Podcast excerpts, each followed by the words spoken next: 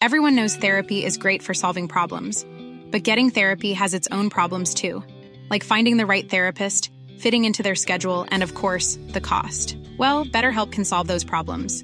It's totally online and built around your schedule. It's surprisingly affordable too. Connect with a credentialed therapist by phone, video, or online chat, all from the comfort of your home. Visit betterhelp.com to learn more and save 10% on your first month. That's BetterHelp H E L P.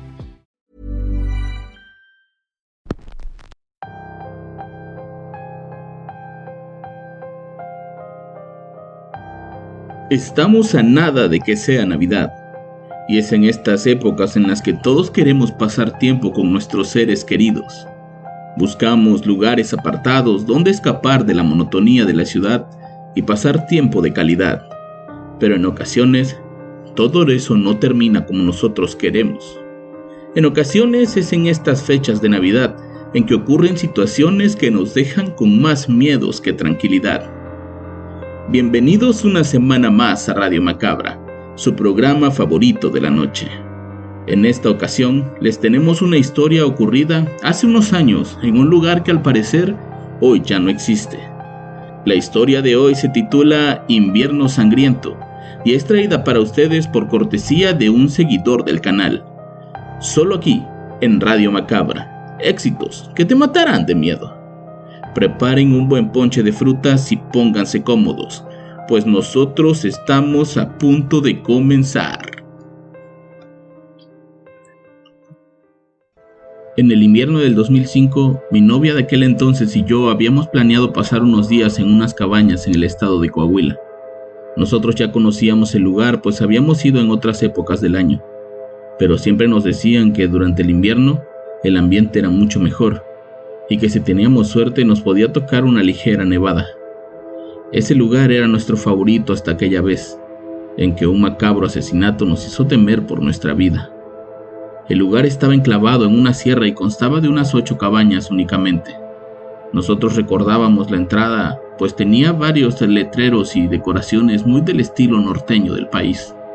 De hecho, en una ocasión nos tocó que en la entrada te recibió un espantapájaros de tamaño real, que a pesar de verse un tanto aterrador, estaba muy bien hecho. Cuando fuimos en el invierno ya no estaba, pero muy cerca de las cabañas había un muñeco de Santa Claus en el que todos se tomaban fotos. Ese fin de semana iba a ser especial, pues tenía pensado pedirle a esa novia que fuera mi esposa. Lo planeé con varios meses de anticipación y aparté la mejor cabaña para eso. El lugar estaba medio vacío, Solo estaban ocupadas tres cabañas en esa época. Una de las parejas que conocimos ahí, todavía puedo decir que son amigos míos. De repente mantenemos contacto y de hecho, para poder recordar mejor esto que les voy a contar, tuve que hacerles una llamada.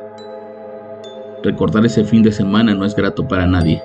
Cuando les digo que pudimos ser nosotros, no estoy jugando. Lo digo en serio. Lorena y yo llegamos un viernes casi a las 2 de la tarde. La camioneta que tenía en ese tiempo era algo vieja y tuvimos unas demoras en la carretera. Para cuando llegamos ya nos esperaban los encargados del lugar. Estaban a punto de entregar la cabaña a otra pareja que la había solicitado un par de horas antes, y ahora que lo pienso, eso hubiera estado mejor. Todavía lo recuerdo.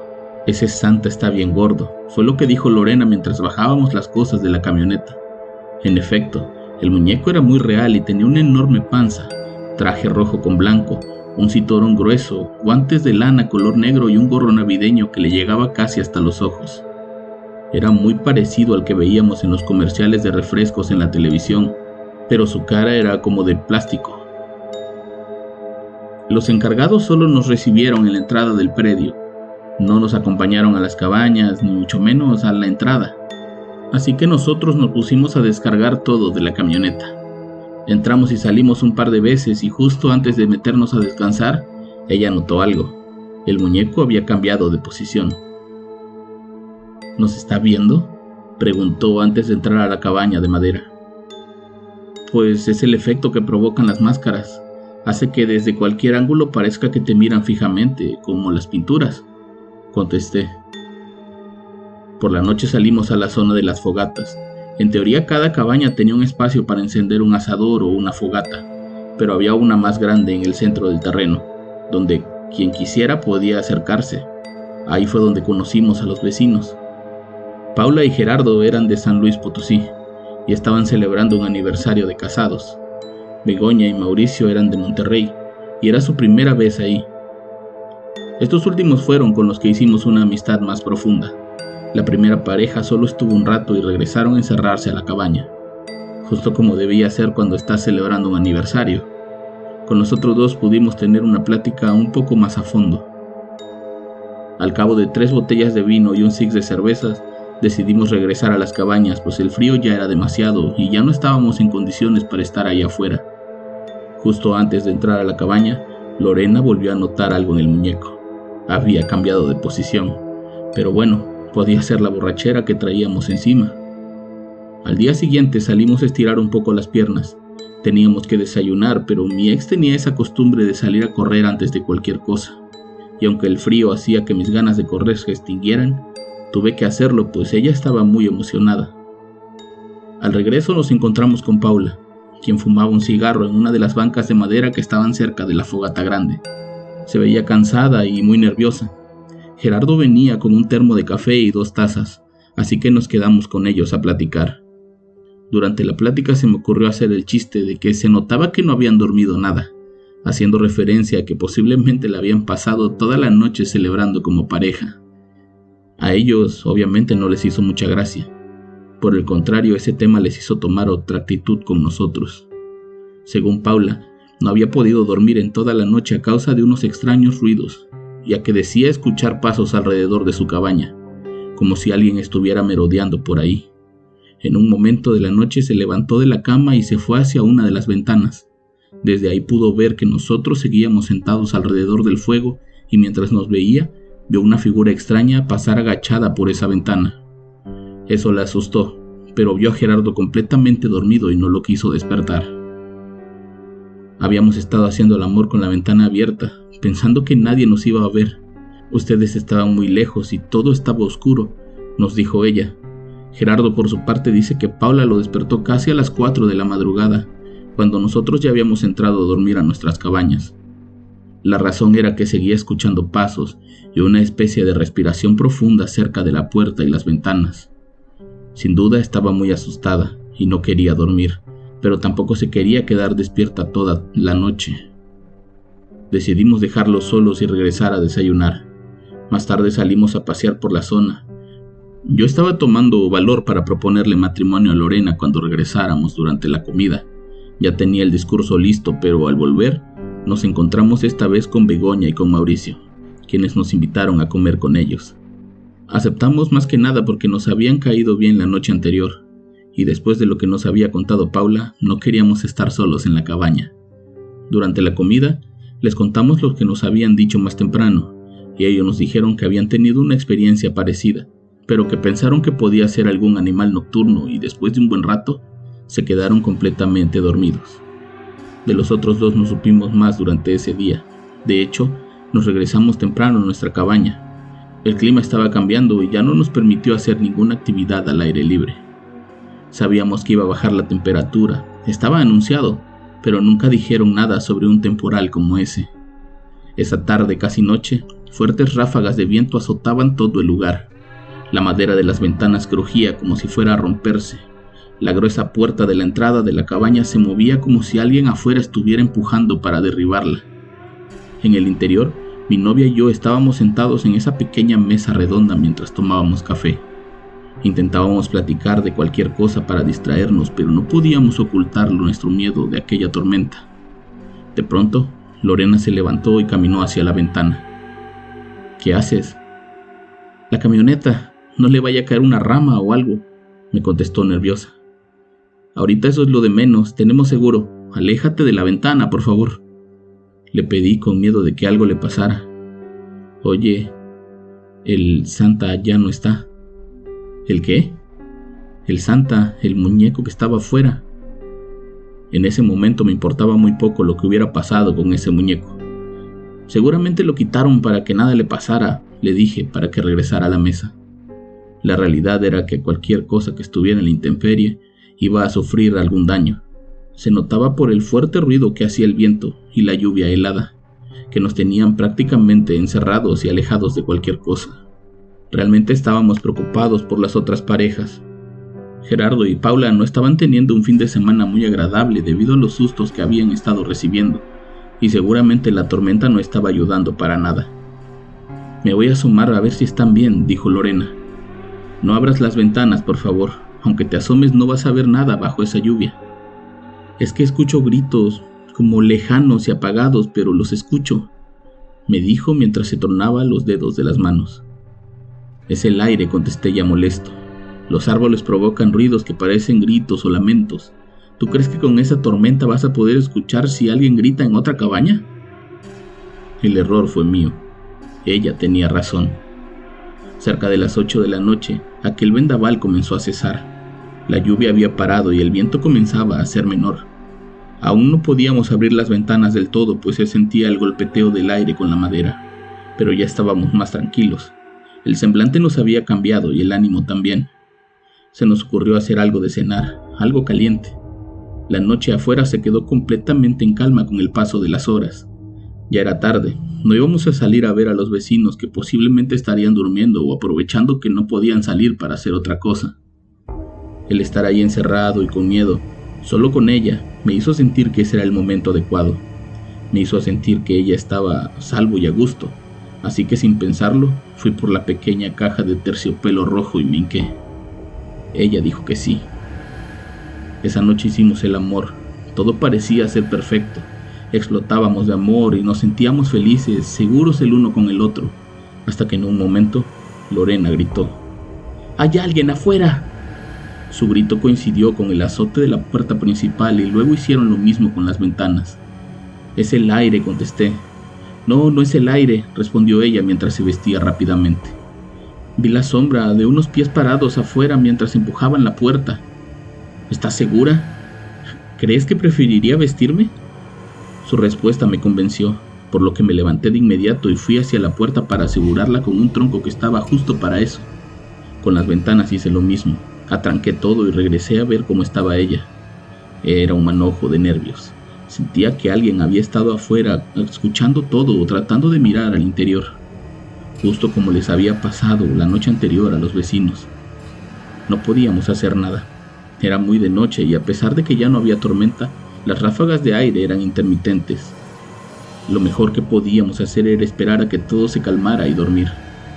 Pasamos toda la noche despiertos, principalmente por la paranoia de Lorena, que decía escuchar pasos alrededor de la cabaña. Decía que alguien estaba afuera como esperando que nos durmiéramos para entrar. A la mañana siguiente, muy cansados y con una migraña tremenda, salimos a ver cómo estaba la camioneta, y fuera de unas cuantas ramas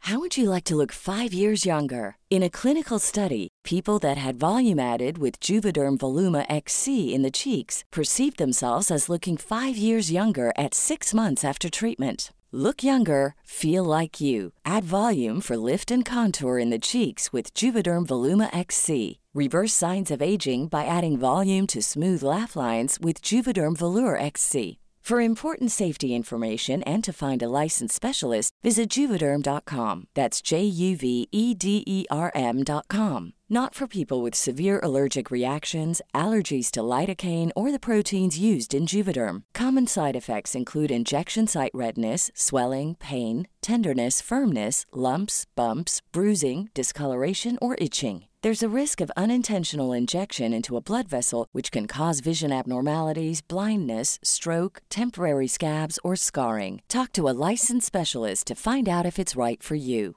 Everyone knows therapy is great for solving problems, but getting therapy has its own problems too, like finding the right therapist, fitting into their schedule, and of course, the cost.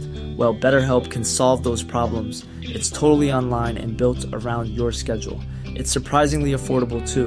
Connect with a credentialed therapist by phone, video, or online chat, all from the comfort of your home. Visit betterhelp.com to learn more and save 10% on your first month. That's BetterHelp, H E L P. Que tenía encima no mostraba ningún daño como para preocuparse. Ojalá pudiera haber dicho lo mismo de los vecinos. Mientras revesábamos la camioneta, Begoña y Mauricio tocaban desesperados la puerta de la otra cabaña. Lorena, al verlos, se acercó a ellos para ayudar. Nadie respondía, nadie les abría. Éramos los únicos en el lugar y no había rastro de los encargados, de que pudieran haber llegado temprano o que alguien se hubiera ido sin darnos cuenta. En teoría no faltaba nada, excepto el muñeco ese de Santa Claus en la entrada.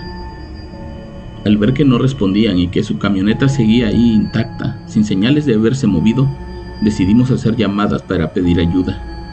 Mientras lo hacían las mujeres, nosotros intentábamos por todos los medios derribar aquella puerta, hasta que nos dimos cuenta que tal vez sería lo mejor romper una ventana. Al abrir por fin esa ventana, nos encontramos con lo peor. Los cuerpos inertes de aquella pareja estaban regados por el piso de la cabaña, literalmente regados. Ya ustedes pueden hacerse una idea de lo que vimos esa mañana. El día que lo hablaba con Mauricio, volví a sentir cómo se me revolvía el estómago. Otra vez. Aquella vez nos pidieron dar una declaración ante la fiscalía, pues al ser los únicos en el lugar, teníamos que decir todo lo que recordábamos. En parte éramos sospechosos, pero las pruebas no nos incriminaban, por lo que quedamos en calidad de testigos. Yo dije todo lo que recordaba, pero me faltó un detalle que los demás sí dijeron. Todos nombraron al muñeco de Santa que estaba en la entrada. Cosa rara, pues al checar información con los dueños o encargados de las cabañas, mencionaron que nunca en sus años de actividad habían colocado un muñeco de Santa Claus, y menos uno de tamaño real. Aquellas palabras me provocaron de inmediato un hueco en el estómago. Todos habíamos visto, incluso habíamos llegado a decir que se movía y precisamente la noche de la tormenta desapareció. Al revisar la cabaña, la policía se dio cuenta que lo único que no parecía pertenecer a la pareja eran un par de guantes negros de lana de talla extra grande y un gorro color rojo con blanco, con el que le cubrieron toda la cara a uno de ellos. Un gorro navideño, igual al que usaba aquello que nosotros pensábamos que era un muñeco. El asesinato de esa pareja nunca se esclareció, a pesar de que por varios años se nos investigó como probables partícipes del homicidio nunca tuvieron las pruebas suficientes para probarlo. Aquello hizo que mi vínculo de amistad con Begoña y Mauricio se fortaleciera, pero mi relación con Lorena se terminara, pues nunca pudo superar lo que vivimos aquel fin de semana. Me recriminaba por no creerle en su momento y por no haber ayudado a aquellos chicos cuando me dijo que escuchaba gritos. Sentía que de alguna manera pudimos haber hecho algo más y yo no quise. Hace dos años recibimos un correo electrónico de quien era el encargado de la investigación. El licenciado Cadena nunca dejó de buscar al responsable. Sabía que no éramos nosotros y nos mantenía bien informados cada cierto tiempo. En el correo nos decía que estaba cerca del posible asesino, que su única línea de investigación lo había llevado a esa persona, pero que no podía decir más hasta conseguir las pruebas. La última oración de su correo decía, si era el Santa Claus y lo voy a demostrar.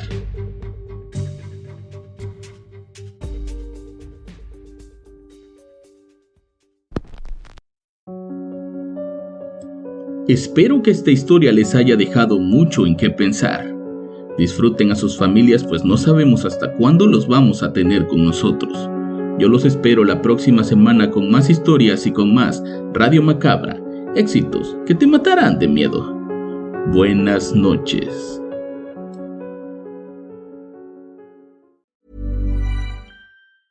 If you thought the only way to get a more defined jawline with natural looking results was through surgery, think again. Juvederm Volux XC is a non surgical injectable gel filler that improves moderate to severe loss of jawline definition and can help you achieve natural looking results with little downtime. Even better, this improved definition lasts up to one year with optimal treatment. No maintenance required. Improve jawline definition for a smooth, sculpted look with Juvederm Volux XC. For important safety information and to find a licensed specialist, visit juvederm.com. That's J U V E D E R M.com. Not for people with severe allergic reactions, allergies to lidocaine, or the proteins used in Juvederm. Common side effects include injection site redness, swelling, pain, tenderness, firmness, lumps, bumps, bruising, discoloration, or itching. There's a risk of unintentional injection into a blood vessel, which can cause vision abnormalities, blindness, stroke, temporary scabs, or scarring. Talk to a licensed specialist to find out if it's right for you. Hey, folks, I'm Mark Marin from the WTF Podcast, and this episode is brought to you by Kleenex Ultra Soft Tissues, your ally to help tackle your allergy symptoms this season. I love the change of seasons, but nobody loves pollen and all those other things floating in the air that make you sneeze during this nice weather. Kleenex Ultra Soft Tissues are hypoallergenic and allergist approved, so fight back against watery eyes and runny noses without worrying about irritating your skin. For this allergy season, grab Kleenex and face allergies head on.